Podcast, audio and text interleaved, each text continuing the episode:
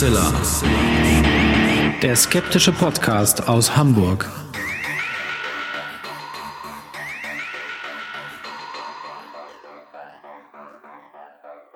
Hallo und herzlich willkommen zum 164. Mal bei Hoaxilla, dem skeptischen Podcast aus Hamburg. Wie immer bei mir die wunderbare Hoax Mistress Alexa. Hallo alle zusammen. Und ich bin der Hoaxmaster Alexander. Und äh, nach dem Ausflügen auf äh, die Mattscheibe sozusagen, über die wir vielleicht nachher noch kurz berichten, geht es heute wieder in einer klassischen Folge um ein ganz spannendes Thema. Und deswegen machen wir jetzt erstmal schnell weiter.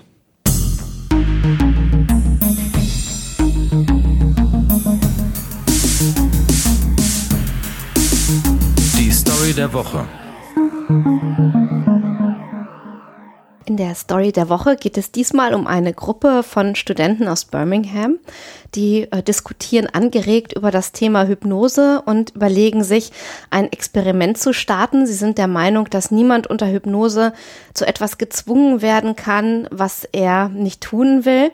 Ähm, sie holen sich jemanden zu Hilfe und sagen demjenigen, er müsse ihnen bei einem Experiment assistieren und erzählen ihm, dass sie eben genau diese These beweisen wollen, dass nämlich niemand zu etwas gezwungen werden kann unter Hypnose, was er eigentlich gar nicht machen möchte.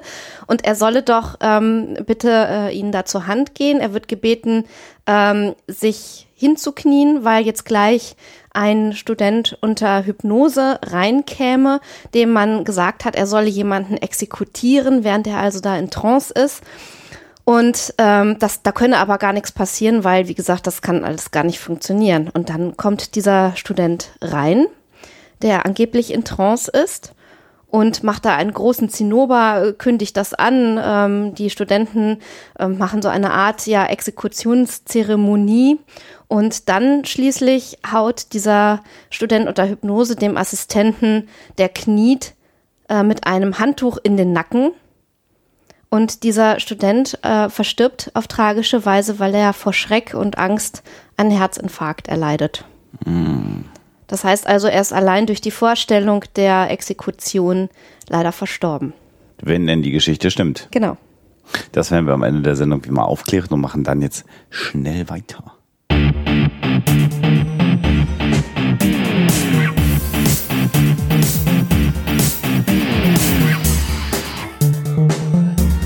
Thema der Woche.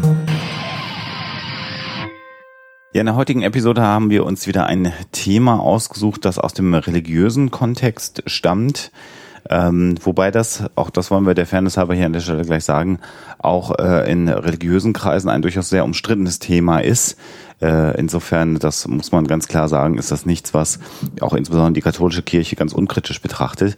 Worum geht es? Wir wollen heute über Stigmata sprechen und wollen da. Nicht über den Kinofilm. Nicht über den Kinofilm, guter Hinweis, sondern über das Phänomen Stigmata und wollen ähm, natürlich euch zunächst erklären, was damit genau gemeint ist, äh, einige Fälle schildern und dann mal äh, die kritische Sicht auf dieses Phänomen werfen. Und äh, beginnen tun wir erstmal damit, dass wir definieren wollen, was genau denn Stigmata sind. Also diejenigen, die schon mal Zeuge eines solchen Phänomens geworden sind, beschreiben das als absolut eindrücklich und ähm, ja geradezu ehrfurchteinflößend. Denn ähm, das bedeutet eigentlich äh, in diesem religiösen Kontext nichts anderes, als dass eine Person, eine lebende Person, die Wunden zeigt, die ähm, Jesus Christus angeblich am Kreuz und auch äh, kurz davor erhalten hat. Das heißt also, ganz konkret und klassisch geht es um die fünf Wundmale, die bekannten. Das heißt also ähm, an den Händen und Füßen jeweils eine Wunde sowie in der Seite. Äh, und das rührt natürlich äh, durch, die, durch den Tod äh, der Kreuzigung ähm, oder rührt aus dem äh, Tod der Kreuzigung ähm, weil der Herr angeblich, so will es die äh, Religionsgeschichte, ähm, ans Kreuz genagelt wurde mhm. und dann schließlich der Speer eines Soldaten ihn in die Seite traf. Aus äh, Gründen, die wir nachher vielleicht nochmal näher beschreiben können. In einigen Fällen von Stigmata äh, tritt dann auch nochmal mitunter Blutung am Kopf auf. Durch die Dornenkrone. So wird es dann interpretiert. Und das Interessante an dem Phänomen ist, dass es zwischen, da gibt es unterschiedliche Zahlen, irgendwas bei 160 bis über 300 Fällen äh, gibt. von äh, Stigmatisation, Stigmatisation, so heißt das Wort richtig äh, ausgesprochen, lieber Hoaxmaster, ähm, und äh, die auch untersucht worden sind die alle sehr unterschiedlich sind. Und wie gesagt, äh, es gibt kaum einen Fall, äh, wenn man zum Beispiel auf diese Praxis des Heiligsprechens zum Beispiel schaut in der katholischen Kirche, wo ähm, die Bildung von Stigmata alleine ein Kriterium gewesen wäre, um heilig gesprochen zu werden. Also der, der Umgang der katholischen Kirche mit diesen Stigmata ist ähm, eigentlich ganz interessant und nicht ungeschickt gemacht, weil sie natürlich offiziell ähm, solche Fälle nicht kolportieren. Also es gibt tatsächlich auch Fälle, wo dann eben den angeblich Stigmatisierten äh, wirklich Steine in den Weg gelegt wurden seitens der Kirchenbehörden. Ähm, aber auf der anderen Seite setzen sie sich natürlich auch nicht aktiv gegen solche Praxen ein. Erst recht nicht, wenn es dann letzten Endes darum geht, ähm, diese Stigmata als Teil äh, von irgendwelchen Wunderwirkungen zu beschreiben. Das heißt also, wenn dann Gläubige auch anfangen, zu demjenigen hinzupilgern ähm, und sich da irgendwie Heil und Segen abzuholen, ähm, dann ist das etwas, was teilweise ja zugelassen wird oder einfach geduldet wird. Mhm. Die Frage ist halt wirklich, ähm, reicht das alleine aus, um irgendwie selig bzw. Heiligsprechung zu erreichen? Und da sagen die Statuten ganz klar nö. Es müssen ja sowieso Wunder gewirkt genau. worden sein, davon genau. mal ganz das heißt, ab. Ähm, der erste Mensch, äh, der als belegter Träger der Wundmale Christi dokumentiert ist, ist äh, jetzt erstaunlicherweise jemand, der gut 1200 Jahre, wenn man denn den Kanon der äh, Religion glaubt, nach dem Tode äh, Christi lebte, nämlich der heilige Franz von Assisi. Und ähm, er hatte Male an Händen und Füßen und äh, ist auch äh, dementsprechend ähm, äh, ist das untersucht worden und als echt angesehen worden. Und somit gab es also gut 1200 Jahre nach dem Tod von Jesus Christus ähm, äh, am Kreuz dann den ersten Menschen, der seine Stigmata getragen hat. Man weiß natürlich nicht genau, ob es vielleicht schon ein paar Fälle gegeben hat, bevor ähm, dieser Fall dann nun wirklich bekannt wurde. Aber das ist auf jeden Fall der, der ähm, in die Geschichte eingegangen ist. Und ähm, man sagt, also wenn man jetzt sich an die Kirchengeschichte hält, äh, dass der heilige Franz von Assisi eben äh, den, die, den Leidensweg des Herrn derart nachempfinden wollte und es auch tat, dass sich ihm diese körperlichen Merkmale gezeigt haben. Das heißt also, er hat nicht nur sein Leben danach ausgerichtet, nach der Lehre des Herrn und ähm, hat dann irgendwie ähm, ganz besonders äh, fromm gelebt und Wunder gewirkt, wie es ja ein Heiliger äh, tun muss, sondern er hat eben auch ähm, die Leiden so nachvollzogen, dass es eben offensichtlich war. Ähm, das ist zu der Zeit in dieser Form ein Novum und ähm, ist aber auch äh, im Prinzip schon die Grundlage für alle weiteren Fälle, äh, mit denen was dann hinterher zu tun bekommen, weil er dann im Prinzip ja so eine Art Trend äh, losgetreten hat wenn man es mal salopp formulieren will, der sich dann fortgesetzt hat. Jetzt könnte man natürlich sagen, Franz von Assisi, 1224, äh, Mittelalter, düstere Zeiten. Kein Wunder, dass es da solche Geschichten gegeben hat. Ähm, aber in der modernen Zeit hat sowas sicherlich nicht gegeben. Deshalb wollen wir so ein paar hundert Jahre vorspulen äh, und kommen mal ins 20. Jahrhundert. Und auch da hat es durchaus Fälle gegeben von Menschen, die äh, die Wundmale Christi aufwiesen. Ne? Also einer der bekanntesten ist auf jeden Fall der von Therese Neumann aus Connersreuth. Ähm, Therese ähm, hat gelebt von 1898 bis 1962 und ähm, sie hat also wirklich ähm, ein Leben hinter sich, wo viele sagen, und so wird es auf ihrer Internetseite auch kolportiert, was einer wahren Heiligen würdig ist. Also das heißt, äh, sie hat Stigmata gezeigt, sie hat ähm, Nahrungslosigkeit praktiziert. Ähm, das mit den Wundern, da müsste man halt nochmal schauen. Ich weiß nicht, wie weit die äh, Therese Neumann Jünger ähm, da sind, aber da gibt es sicherlich Fälle, ähm, von der, aus der Vielzahl der Pilger, die dort ähm, zu ihr gekommen sind, ähm, die ja mehr oder weniger in so ein Bild hineinpassen würden. Ähm, sie war auf jeden Fall die Tochter eines Schneidermeisters und ähm, hat als junges Mädchen auf einem Hof gedient. Sie war allerdings schon von früher Jugend an recht kränklich. Mhm. Es gab wohl auch mal ein Ereignis, wo es einen Scheunenbrand gab, bei dem sie also mit gelöscht hat. Äh, und das war wahrscheinlich unvorstellbar harte Arbeit. Und danach hat sie sich also lange Zeit nicht wirklich erholt, hat verschiedene Arten von ähm, ja von körperlichen Symptomen gezeigt. Sie ist zeitweilig erblindet, äh, sie hat Lähmungen gezeigt. Ähm, diese diese Symptome sind wieder verschwunden, mhm. äh, als ähm, ich glaube eine sehr verehrte Heilige von ihr äh, gestorben ist. Nee, nee, sie wurde heilig gesprochen. Äh, als sie heilig gesprochen wurde. Genau, nämlich die Therese genau. von Lisieux wurde äh, heilig gesprochen.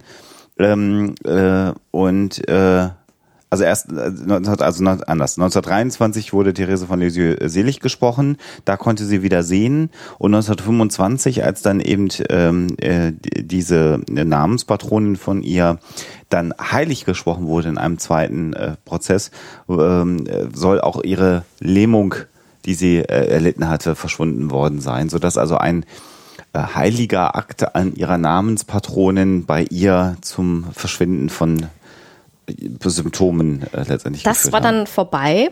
Und dann ging es allerdings los ähm, mit diesen äh, Stigmata. Das heißt, sie hat eben die Wunden Christi gezeigt, die auch ähm, wohl durchaus stark geblutet haben. Das sieht man auch ähm, auf vielen Fotos recht gut, wenn man sich das mal anschaut. Ähm, sie hat zudem Visionen gehabt. Das heißt also, wenn sie diese ähm, ähm, Wundmale aufwies, dann war sie meistens in einer Art Trance, hat dann auch oft ähm, gesprochen über die Dinge, die sie da gerade sah. Äh, und das ganze ungewöhnliche Verhalten hat natürlich dazu geführt, dass die Leute auf sie aufmerksam geworden sind. Das heißt, ähm, dann setzte wirklich ein wahrer Pilgerstrom ein und sie hat dann jede Menge Leute in ihrem Häuschen empfangen. In den Schilderungen ist es in der Regel so, dass ähm, in den Beschreibungen zunächst gesagt wird, dass sie eine Wunde an der Seite hatte. Das war das erste Stigmata, was auftrat. Äh, also der Lanzen. Man sagt sogar teilweise äh, eine Herzwunde ist es in anderen Schilderungen, mhm. aber wie auch immer. Mhm. Also dass sie erst an der Seite blutete und dann die Wunden an Händen und Füßen später nachkamen. Äh, dann hatte sie letztendlich äh, hinterher die Dornenkreuzwunden und was bei ihr ganz besonders ähm, war, war, dass immer dann auch zur Osterzeit, also am Karfreitag, sie äh, ja Blut unter den Augen hatten, so als ob es aussehen würde, als ob sie Blut weinen würde. Das war nochmal etwas ganz Besonderes bei ihr, was nicht unbedingt äh, ja ein, ein Wundmal Christi ist, dass man aus den Augen blutet. Aber das war eine Besonderheit von äh, Therese Neumann, dass sie also so blutige Spuren hatte. Und ähm, bis zu 5000 Menschen, das muss man sich auch mal vorstellen, sind teilweise durch die Kammer dieser Bauernmarkt, die sie ja letztendlich dann war, äh, geführt worden, wenn sie da blutend äh, im Bett lag. Eine, eine Vorstellung, die, wenn man vielleicht religiös ähm, ähm, orientiert ist, was Besonderes hat. Für mich ist das eher befremdlich, jemanden dabei zuzusehen, wie er offene Wunden hat und in einem Bett liegt, aber das ist vielleicht auch meine persönliche Meinung zu diesen Dingen. Ähm, man sagt, und das ist auch in einer wahren Flut von Literatur dokumentiert, dass dieser Fall außerordentlich gut untersucht sei. Mhm. Und viele dieser Untersuchenden sind dann auch zu einem positiven Ergebnis gekommen. Das heißt, sie haben gesagt, äh, wir haben keine Ahnung, äh, wie diese Wunden entstehen sollen. Das kann gar nicht auf natürliche Art und Weise passiert sein, sondern da muss irgendwie äh, was Übernatürliches seine Hände im Spiel gehabt haben. Und äh, wenn man jetzt diesen ähm, ja, Zeugenaussagen oder diesen Bekundungen glauben mag, dann äh, klingt das Ganze wirklich wundersam. Äh, wenn man sich dann noch überlegt, dass ähm, sie angeblich jahrelang nur von dem gelebt hat, was sie also beim Abendmahl zu sich genommen mhm. hat, also sprich Hostie und Wein, ähm, dann ähm, nimmt einen das auch äh, ja noch mehr Wunder. Und man könnte jetzt sagen, das ist ein ganz ungewöhnlicher Fall, ähm, der wirklich bezeugt, dass es mehr zwischen Himmel und Erde gibt, als unsere Schulweisheit träumen mag. Was die Wunder angeht von Therese Neumann, kann man vielleicht an der Stelle sagen, dass es ein ja, Gebär, äh, ähm, ein, ein, ein, eine Unterschriftensammlung, ein Begehren gab, sie dann doch selig zu sprechen. Und im Jahr 2005 hat der Regensburger Bischof Karl Gerhard Ludwig nein, Quatsch, nicht Karl, sondern Gerhard Ludwig Müller, so rum. Der Gerhard Ludwig Müller ähm, den Prozess angestoßen. Ähm, das ist jetzt in der Prüfung, kostet sehr viel Geld, dafür ist ein Spendenkonto eingerichtet worden. Und genau in diesem Prozess der Seligsprechung geht es jetzt natürlich auch darum, äh, eben äh, zu untersuchen, ob es denn ja Wunder gegeben hat. Äh, und das wird jetzt in einem langen Prozess von der katholischen Kirche untersucht werden. Und da kann man dann mal schauen, was dabei herauskommt. Therese Neumann war aber nicht der einzige Fall. Genau, also äh, sie ist übrigens 1962 an einem Herzinfarkt gestorben. Dann relativ genau. unspektakulär. Mhm. Ihr Grab ist ein, ein Pilgerort äh, nach wie vor in äh, Konnersreuth, wo immer noch Menschen hinpilgern.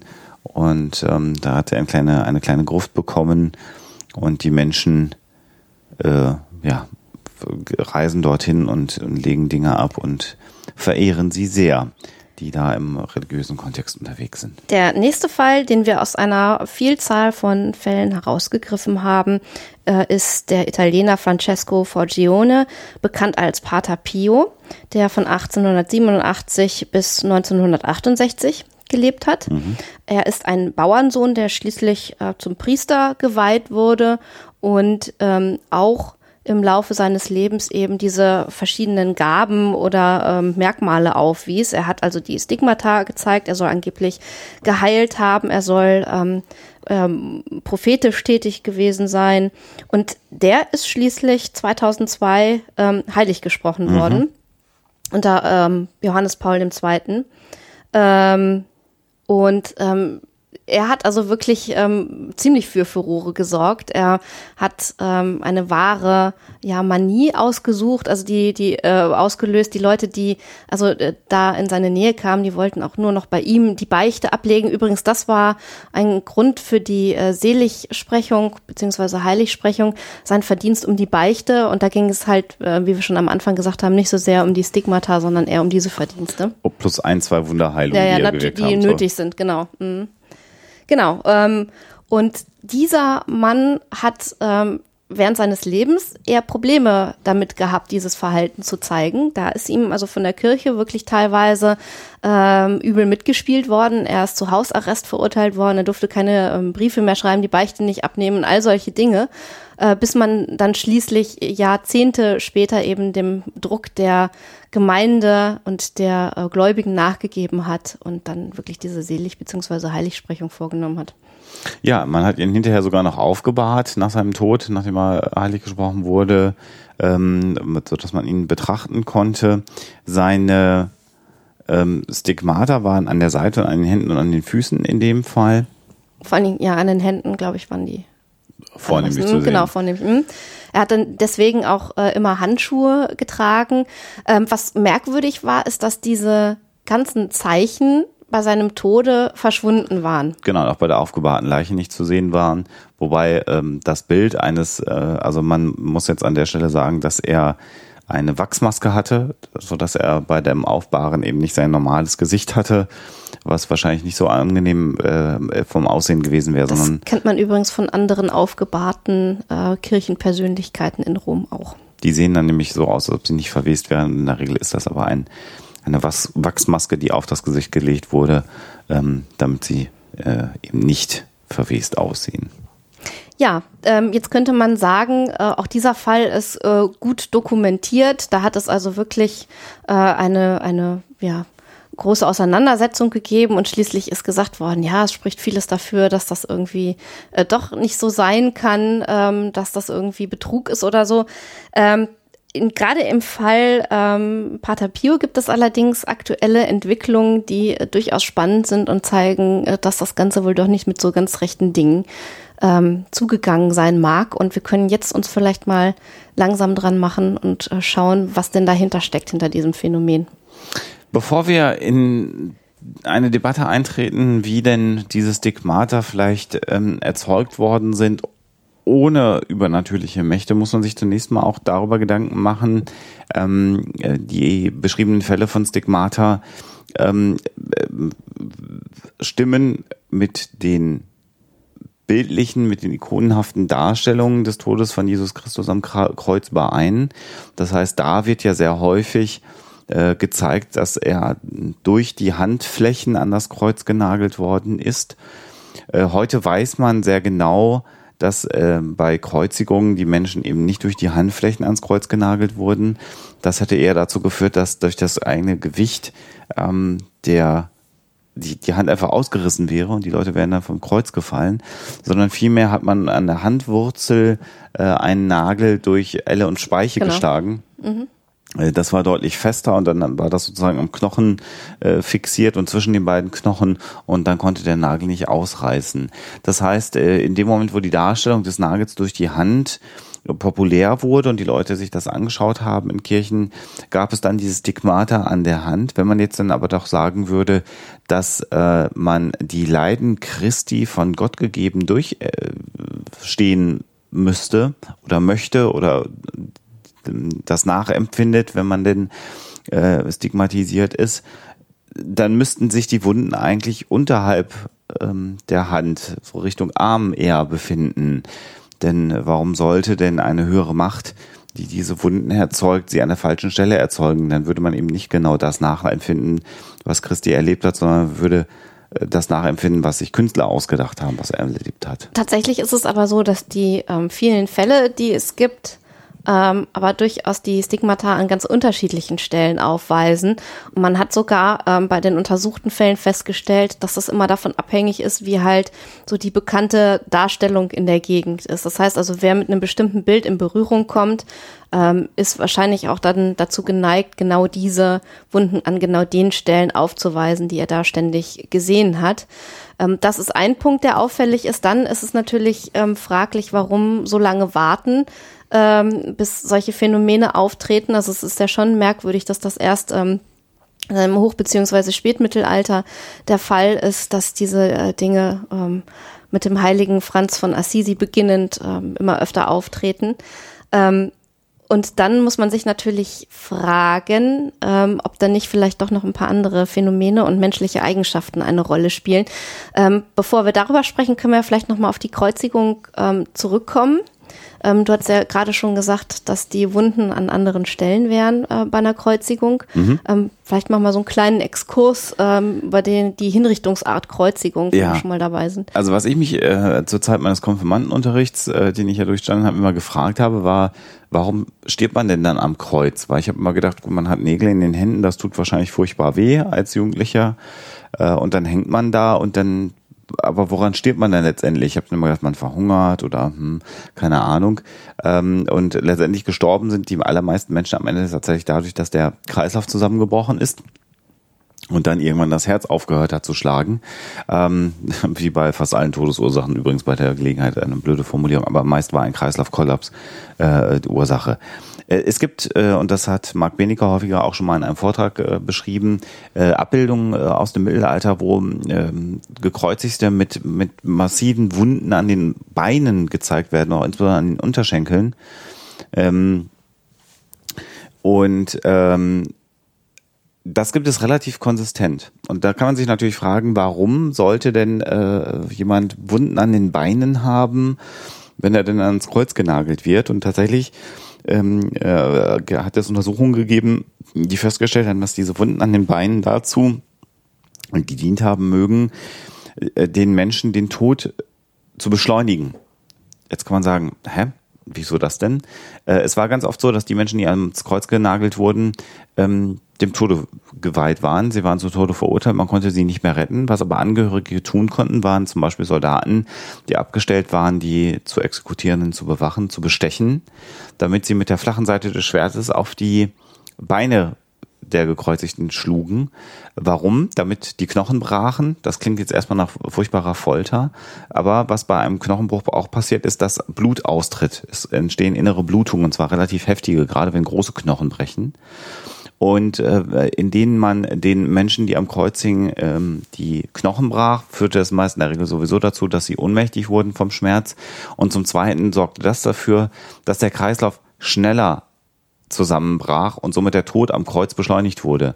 Also eigentlich eher äh, in seiner Brutalität ein gnadenvoller Weg, ähm, das Leid am Kreuz letztendlich zu verkürzen.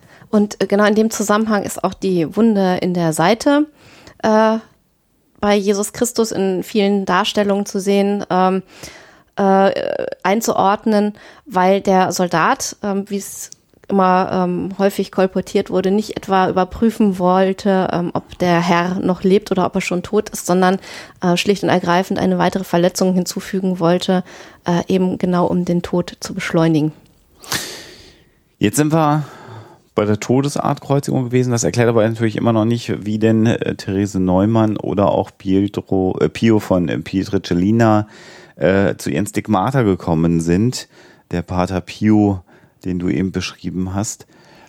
Und man muss an der Stelle sagen, bei Pater Pio gibt es eine relativ gute Hypothese, wie das passiert ist. Bei Therese Neumann. Da gibt es äh, zumindest Hinweise. Also problematisch ähm, ist in diesem Fall, äh, und das ist auch bei vielen weiteren Fällen häufig so, dass niemand in dem Augenblick zugegen war, also niemand, der vielleicht kritisch das hinterfragt hätte, zugegen war, als diese Blutung tatsächlich vor dem Augen, vor den Augen dieses Zeugen eingesetzt haben. Mhm. Das heißt also, niemand hat mit eigenen Augen gesehen, dass sie da, äh, dass eine Wunde wirklich plötzlich sich bildet und anfängt zu bluten, sondern das Ganze war immer relativ äh, versteckt. Also sie hatte in ihrem Bett gesessen und äh, ein Arzt zum Beispiel berichtet, dass er ähm, doch zugegen sein durfte. Also der, der Vater zum Beispiel hat da immer ganz ähm, streng drüber gewacht, ähm, als sie da ähm, drohte, wieder ihre Stigmata zu zeigen.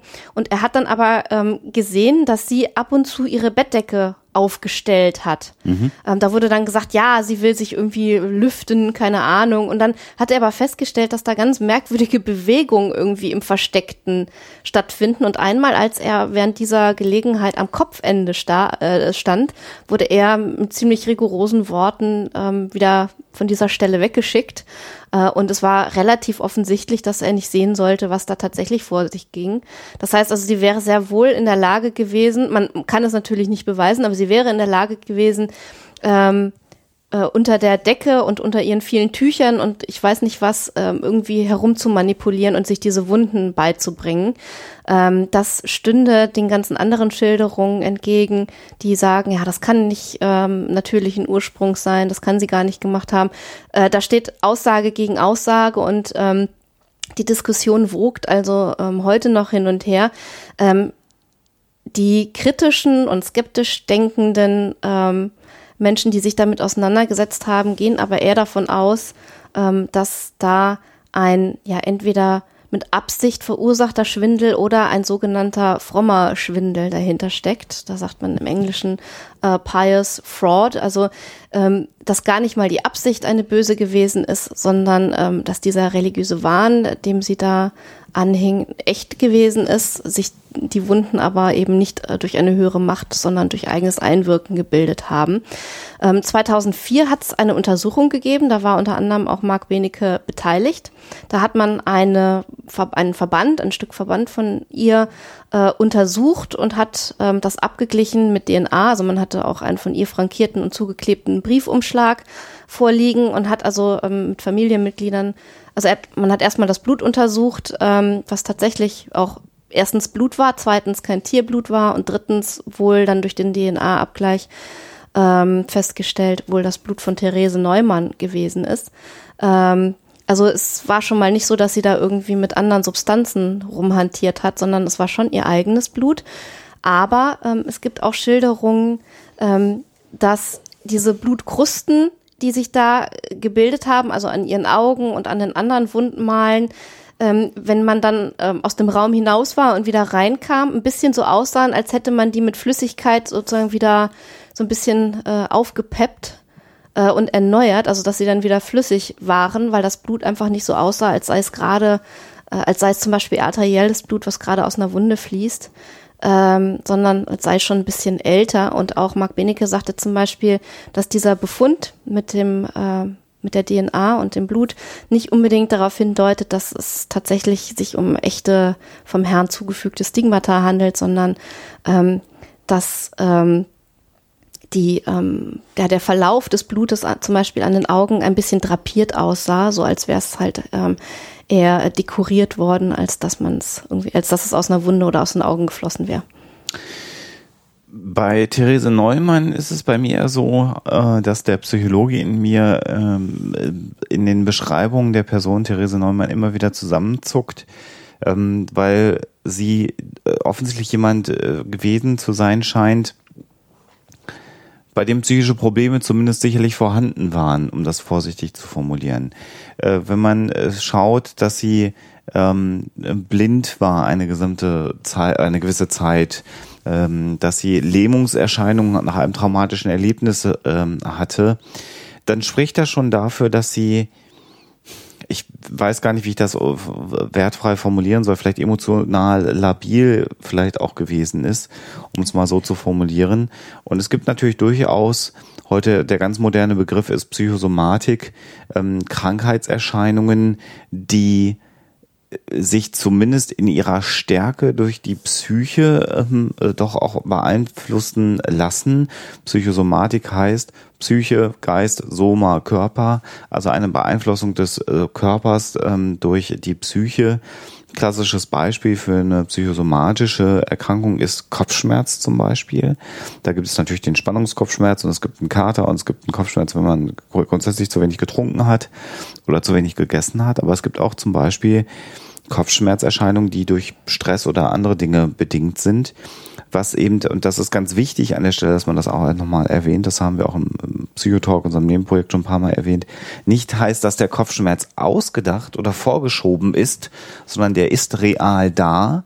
Es gibt nur in dem Moment nicht unbedingt eine ebenso starke physiologische, sprich körperliche hm, Begründung für diesen Kopfschmerz, sondern ein Teil des äh, Schmerzerlebens findet halt äh, dadurch statt, dass der, dass die, dass die Psyche da Einfluss nimmt. Und äh, Psychosomatik kann auch Einfluss auf Rückenschmerzen haben.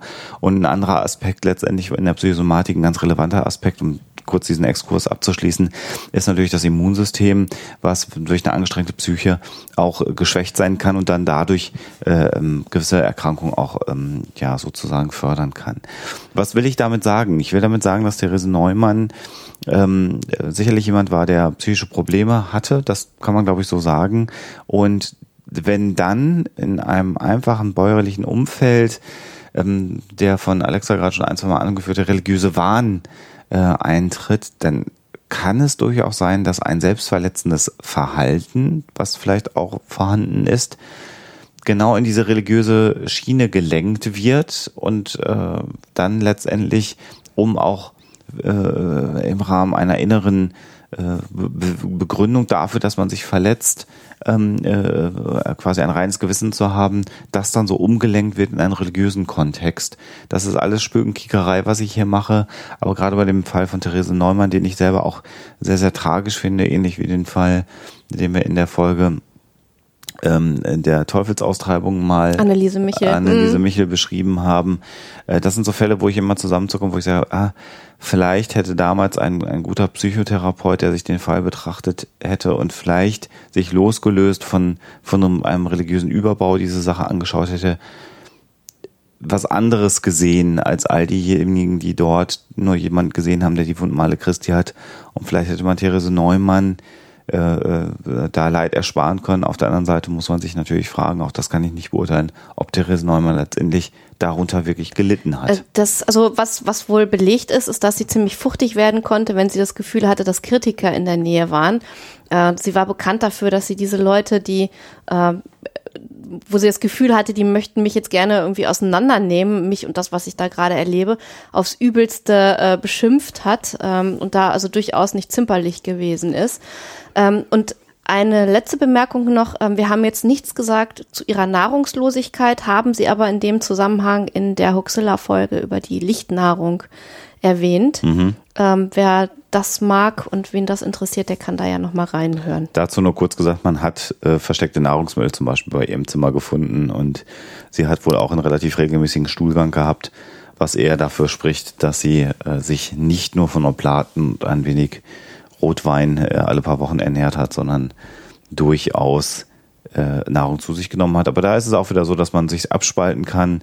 Das sind dann so dissoziative äh, äh, Störungsbilder und sie wahrscheinlich gar nicht selber wusste, dass sie Nahrung zu sich genommen hat und das, deswegen auch immer sehr überzeugt negieren konnte. Also das ist gar nicht mal böser Wille.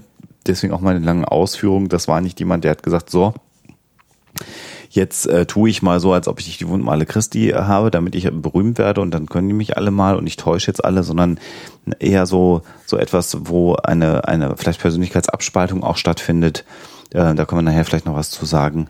und dass das dann dazu geführt hat, dass sie diese Wundmale aufwies. Wir sollten aber vielleicht nochmal auf den Padre Pio Auf zu sprechen jeden Fall, kommen. genau. Also ähm, der ist ähm, unter den äh, Gläubigen in Italien eigentlich so die unangefochtene Nummer eins ähm, in der Verehrungsliste. Ähm, die Frage ist, ob das, was er äh, gezeigt hat, ob diese Wunden an den Händen vornehmlich ähm, irgendwie ja göttliches Werk waren oder vielleicht doch eher durch Manipulation äh, zustande gekommen sind. Und da hat man inzwischen einen recht guten Hinweis, wie er das gemacht haben könnte, weil in den Archiven des Vatikan eine Bestellung schlummert, äh, die eigentlich äh, relativ klar besagt, dass er da unter Umständen ein bisschen nachgeholfen hat. Ähm, es geht da um eine ähm, nicht unerhebliche Menge von Phenol, sprich äh, veraltet Carbolsäure ähm, und einem weiteren äh, Nervengift, was, äh, wenn man es auf eine Oberfläche auf die Haut aufbringt, ähm, eventuell unempfindlich gegen Schmerz machen kann, eine Art äh, Betäubungsmittel oder so kann es zumindest verwendet werden. Hm, Veratrin Genau. ist da das Mittel. Genau, und ähm, da kann man jetzt natürlich sagen, wenn man das auf die Haut aufbringt, ähm, kann man genau diese Wunden ähm, erzeugen, die zumindest ähm, so ausschauen, als ähm, seien es Stigmata. Ähm, dass diese Wunden bei seinem Tod nicht mehr sichtbar waren, äh, spricht eigentlich auch dafür, dass es oberflächliche Wunden waren, äh, die dann schlicht und ergreifend ähm, nach und nach abgeheilt sind. Ähm, es gibt sogar ähm, Menschen, die ähm, ja das bezeugt haben, dass diese Blutungen schon zu Lebzeiten und zu seinem Tode hin, so in den letzten ähm, Wochen, Tagen, äh, weniger geworden sind. Und dann wäre es eigentlich nur natürlich, dass die Wunden auch komplett abheilen. Auch da eher so ein Hinweis darauf, dass er vermutlich bei den Wundmalen nachgeholfen hat. In dem Fall mit Säureverätzungen, die dann äh, eine Oberflächeverletzung der Haut nach sich zogen. Ähm, es gibt einen Arzt, der ihn untersucht haben soll, der sagt, naja, ich habe da aber angefasst und dann fühlte sich das fast hohl an und ähm, das war eher so, ähm, als ob man das Gefühl hätte, dass in der ganzen Hand nichts drin war. Aber das ist auch eine Frage natürlich, wie sehr da die Die Wahrnehmung eine die Rolle Wahrnehmung spielt, eine ne? Rolle spielt und wie die Hand aussah. Es gab sogar Beschreibungen, die gesagt haben, das war so durchlöchert, dass man durch die Hand durchschauen konnte. Bei Padre Pio, ähm, das ist eher zweifelhaft. Selbst wenn man einen Nagel durchschlägt durch, durch die Handfläche, ist es in der Regel nicht so, dass man einen doch hinbekommt, was so groß ist, dass man da wirklich auch durchschauen kann. Also eher fragwürdig als Beschreibung. Und ähm, er scheint da tatsächlich auch jemand gewesen zu sein, der nachgeholfen hat. Vielleicht noch ähm, zum Schluss ein Hinweis. Es hat zum Beispiel mal einen Herrn äh, Helmer aus Pöcking am Starnberger See gegeben, der auch ähm, von sich behauptet hat, er würde Stigmata zeigen. Da war aber auch äh, sogar für die Kirchenbehörden relativ schnell klar, dass das äh, schlicht und ergreifend ähm, ja, Spökenkiekerei war und das Ganze auch dazu genutzt werden sollte, äh, ein bisschen Geld zu machen mit so einem Beruf. Ähm, das heißt, es gibt auch immer wieder Fälle, wo dieser Betrug kein frommer Betrug ist, sondern durchaus vielleicht auch andere Interessen dahinter stehen. Ähm, es gibt übrigens auch schon Fälle, aus dem 17. Jahrhundert zum Beispiel, wo jemand, äh, eine Frau in dem Fall, äh, Stigmata gezeigt hat, aber dabei erwischt worden ist, ähm, im Prinzip, wie sie das ähm, also irgendwie bewerkstelligt hat und dann auch zugegeben hat, dass sie das ähm, ja gefaked hat auf Deutsch oder vielmehr nicht auf Deutsch gesagt, sondern auf Englisch und äh, das aber auch nur getan hat, weil sie ja so gerne die das Leiden des Herrn nachempfinden wollte, äh, dass sie sich ihm aktiv und bewusst diese Wunden beigebracht hat.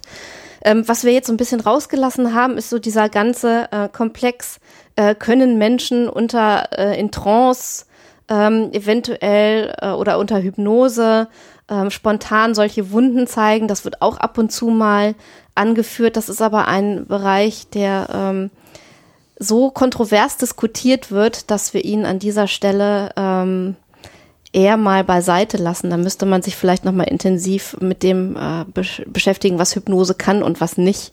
Was man vielleicht sagen kann, ist, dass die Menschen sich durch ähm, Gebete in einen tranceähnlichen Zustand versetzen und sich dann unter Umständen diese Wunden aktiv äh, zufügen. Soll heißen, dass nicht durch die Hypnose die Wunden entstehen, sondern dann man äh, die Hand über eine Kerze hält oder, oder ein Messer dann doch in die Hand nimmt oder eine Rasierklinge.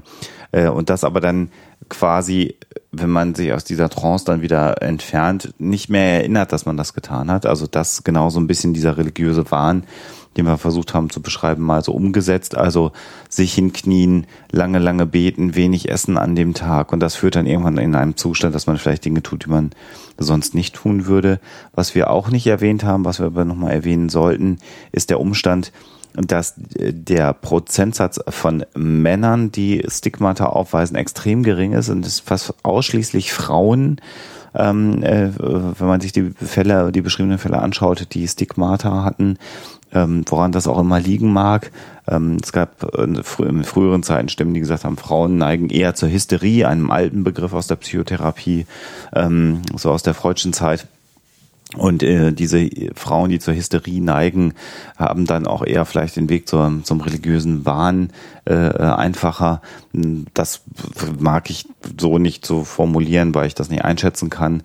Aber man hat sich schon darüber Gedanken gemacht, warum es nur so wenige Männer gibt, die letztendlich Stigmate aufweisen. Also ähm, das ist jetzt eine gewagte These und deswegen halt auch ähm, ja mehr oder weniger inoffiziell. Ähm, aber wagen möchte ich sie trotzdem, ähm, dass Frauen vielleicht auch gerade zu einer Zeit, ähm, über die wir hier gesprochen haben, nämlich äh, Ende des 19. oder vor allem Beginn des 20. Jahrhunderts, und auch, ähm, wenn man sich den Stand anschaut, dem diese Frauen äh, in der Mehrzahl angehörten, sich dadurch äh, eine gewisse Anerkennung verschafft haben.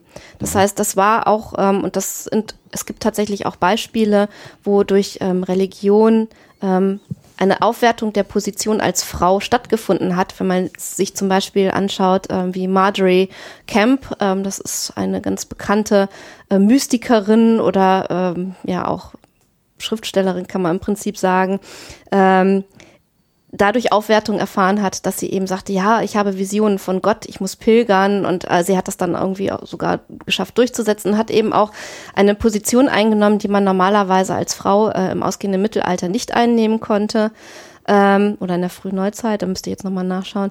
Aber auf jeden Fall ähm, diese Frauen haben dadurch eine, eine Änderung ihrer Stellung erfahren und haben Anerkennung erfahren. Das heißt, es wurde zu ihnen gebetet, es wurde gepilgert, äh, sie haben, sie sind verehrt worden.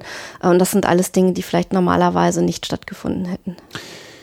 Was wir nicht getan haben jetzt in dieser Episode, und das wird vielleicht auch kritisiert werden, ist zu erklären, wie Stigmata entstehen und was in den einzelnen Fällen die Menschen getan haben. Bei Padre Pio haben wir die das Phenol angesprochen, mit dem er das vielleicht bewerkstelligt hat und aber auch damit einem vielleicht natürlich, weil wir das nicht beweisen können. Ähm, das ist uns bewusst, dass wir das nicht getan haben. Ähm, viel wichtiger an der Stelle ist die Frage, ähm, wenn es denn ein religiöses Zeichen ist, und das habe ich eingangs ja schon mal gesagt, was dieses Leiden Christi nachzeichnen soll. Warum ist es so ungenau? Warum ist es so unterschiedlich an ganz verschiedenen äh, Stellen, wenn es denn dann doch Gott gesandt ist? Das ist äh, der eine äh, Faktor. Und es ist halt sehr gut möglich, mit normalen irdischen Mitteln das Auftreten dieser ähm, Stigmata äh, zu erklären, wenn man denn dann bereit ist, diesen frommen Menschen, denen das widerfahren ist, äh, trotzdem unterstellen zu können, dass sie äh, einem religiösen Wahn unterlegen haben und irgendwie einen Weg gefunden haben, sich diese Wunden dann doch selbst beizufügen, äh, ohne das vielleicht in böser Absicht sogar zu tun, aber sie haben es getan, dann ist das eine Erklärung, die schlüssig wäre, schlüssig ist, vielleicht nicht für jeden Einzelfall dann in der Tiefe das erklärt. Und ich brauche dann eben kein über irdisches Erklärungsmodell.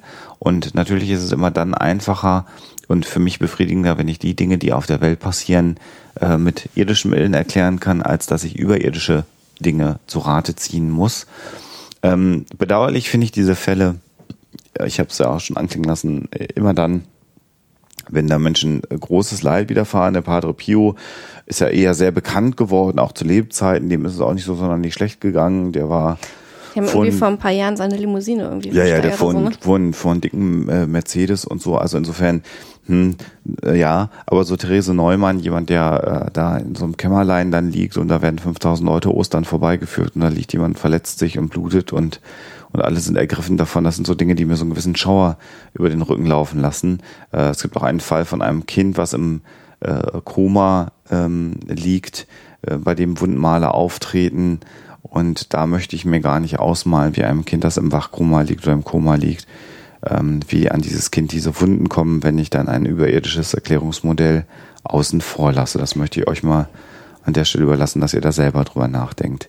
Ähm, Kleiner Nachtrag noch, äh, Marjorie Camp ist 1438 gestorben, das heißt, wir können noch vom Spätmittelalter sprechen. ah, Ja.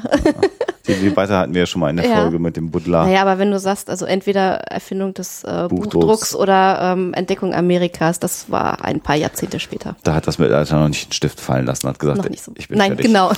ich habe fertig. Ja. So viel zur Präzisierung der Zeitangabe, so viel zum Thema Stigmata, ein breites Gebiet. Ähm, mit, wir werden einiges verlinken.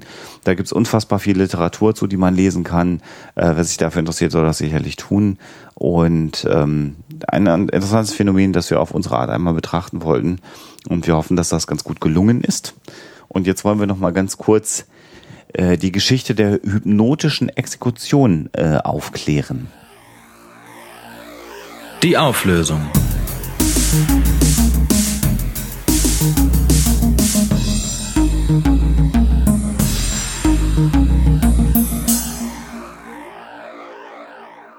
Ja, hat unter Studenten in Birmingham tatsächlich eine fiktive Exekution stattgefunden von jemandem ausgeführt, der angeblich unter Hypnose stand und die dann wirklich zum Tod des Opfers äh, geführt hat, weil das sich so erschreckt hat, dass es äh, ja vor Angst gestorben ist. Nein, es handelt sich da um eine relativ bekannte und auch schon sehr weit zurückreichende äh, Sage. Und äh, die Version, die ich gerade erzählt habe oder vorhin erzählt habe, ähm, ist aufgezeichnet worden von dem Volkskundler Paul Smith. Ähm, es ist relativ gut dokumentiert, ähm, welche Versionen es gibt und wie weit das Ganze zurückreicht. Äh, man kann das ganz gut verfolgen. Das dieser, dieser Tod vor Schreck ist sowieso ein äh, Motiv, was sich durch die Sagen und auch durch die modernen Sagen zieht. Es gibt da auch ähm, die Variante, dass zum Beispiel ähm, äh, junge Leute irgendwie mit so einem Ouija-Brett ähm, den Todeszeitpunkt bestimmen wollen und ähm, einer nimmt das dann besonders ernst und stirbt tatsächlich an dem Datum. Und all solche Dinge. Dahinter steht natürlich die Frage, können Menschen vor Angst sterben? Äh, Und wenn man da ähm, mal sich das Ganze medizinisch betrachtet, dann ist es eigentlich äh, ein recht spannendes Thema, weil man da zum Beispiel äh, in verschiedene Phänomene differenzieren müsste. Also man hätte zum Beispiel Schock, man hätte Panikattacke oder einen Herzinfarkt äh, durch plötzliches äh, Erschrecken. Äh, aber im Prinzip ist es so, dass ein ansonsten gesunder Mensch ähm, nicht sterben kann und auch keinen Herzinfarkt erleiden kann, weil er sich vor etwas erschreckt oder weil er so fürchterliche Angst hat. Ähm, auch bei Panikattacken ist es so, dass die Menschen, die unter so etwas leiden, natürlich Todesangst, daher ja auch der Begriff ausstehen. Das heißt, sie haben wirklich Angst zu sterben. Aber das Erste, was jemand, ähm, wenn sich dann äh, derjenige in Therapie begibt, ähm, wenn, was dann der Arzt sagen wird, ist, dass ähm, der Körper zwar Symptome aufweist, diese aber nicht wirklich ähm, so gefährlich sein können, dass man daran sterben kann. Ähm, öfter wird in diesem Zusammenhang angeführt, dass ja auch schon Menschen äh, in der Achterbahn irgendwie gestorben sind und da wird dann auch öfter gesagt, ja, die sind dann irgendwie vor Schreck gestorben. Aber auch das ist nicht ganz richtig, äh, sondern da spielten eher andere Dinge eine Rolle, zum Beispiel Kreislaufversagen aufgrund der fortgesetzten Geschwindigkeit und der großen Höhenunterschiede, die da überwunden werden, weil der Körper einfach nicht dazu äh, gemacht ist äh, und ähm, dass natürlich in vielen Fällen auch gewisse Vorerkrankungen bestehen. In dem Fall Schwein gehabt, Ja, dass die Geschichte Genau. nicht stimmt, weil die wäre ziemlich gruselig gewesen. Und damit sind wir am Ende der 164. Episode von Huxilla. Und ähm, in der letzten Woche, darauf will ich noch ganz kurz eingehen, äh, hat es den Piloten von Huxilla TV gegeben. Ähm, äh, ein Magazin, was wir produzieren für das äh, Online-Portal Massengeschmack. Ähm, äh, es wird in Huxilla TV im Wesentlichen ähnlich abgehen wie im, im Podcast. Ähm, äh, wir werden allerdings natürlich mit Bildmaterial arbeiten. Wir werden versuchen, diesem Format als eigenständiges Format leben zu lassen. Ähm, Das Besondere an Huxilla TV im Unterschied zum Huxilla Podcast ist, dass Huxilla TV kostenpflichtig sein wird. Das heißt, ähm, man kann Huxilla TV nicht kostenfrei beziehen. Alle Informationen zu Huxilla TV habe ich auf unserer Homepage ähm, mal platziert und es wird auch so sein, dass es durchaus Themen bei Huxilla TV geben wird, die wir noch nicht im Podcast hatten. Also die erste Folge, die sozusagen dann kostenpflichtig sein wird, wird am 13. August laufen bei Massengeschmack Und das wird ein Thema sein, was wir noch nicht im Podcast haben. Ob dann etwas, was bei Huxilla TV gelaufen ist, irgendwann in den Podcast geht, das wird so sein. Äh, aber da wird es natürlich schon ein bisschen so sein, dass sich das äh, zeitlich alles verschiebt. Und ähm, bei Huxilla TV, wer den Piloten gesehen hat, äh, der ja auf YouTube ist, ähm, da können wir nur sagen, da wird sich zur nächsten Episode noch einiges ändern, was das Bühnenbild angeht, auch was uns angeht, was andere Dinge angeht. Das ist einfach nochmal ein anderes Medium, wo wir lernen müssen. Und wer die erste Folge von Huxilla gehört hat, der wird auch von der ersten zur 164. Folge eine Entwicklung feststellen. Äh, einen Unterschied feststellen. Und äh, schön ist an Huxilla TV, dass wir auch ähm, Studiogäste haben werden und andere Dinge machen werden. Äh, und wir wissen auch gar nicht genau, wo das Format uns hintragen äh, wird. Ähm, der Podcast ist davon unbenommen, der wird ganz normal äh, weiterlaufen, so wie er es bisher auch hat. Wir werden natürlich, auch das kündige ich in eine Sommerpause gehen, weil wir irgendwann auch nochmal Urlaub machen. Das ist aber noch ein bisschen hin. Und äh, ansonsten, wer es noch nicht gesehen hat, auf ähm, sieht man schon ein etwas besseres Cover von den Hoax-Files, die Ende des Jahres erscheinen, von unserem ersten Buch. Ähm, und ähm, das kann man sich auf unserer Homepage auch nochmal angucken. Und das kann man auch vorbestellen, das Buch, wer das denn möchte. Äh, damit haben wir den Werbeblock beendet, wünschen euch eine schöne Woche, wünschen euch eine gute Zeit und bis dahin immer schön skeptisch bleiben. Tschüss.